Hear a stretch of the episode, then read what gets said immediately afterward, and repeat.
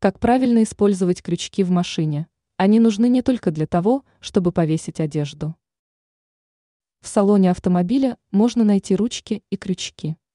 Эти приспособления располагаются над некоторыми дверями транспортного средства. Многие водители и пассажиры игнорируют крючки. Некоторые люди используют их, но только для того, чтобы повесить куртку. Однако у приспособления есть и другие назначения, о которых мало кто знает. Как еще можно использовать крючки? Во-первых, на них можно повесить пакет с продуктами. Тогда будет предотвращена распространенная проблема, когда из стоящего на заднем сидении мешка начинают выкатываться бутылки и вылетать различные упаковки. А такое часто происходит на поворотах.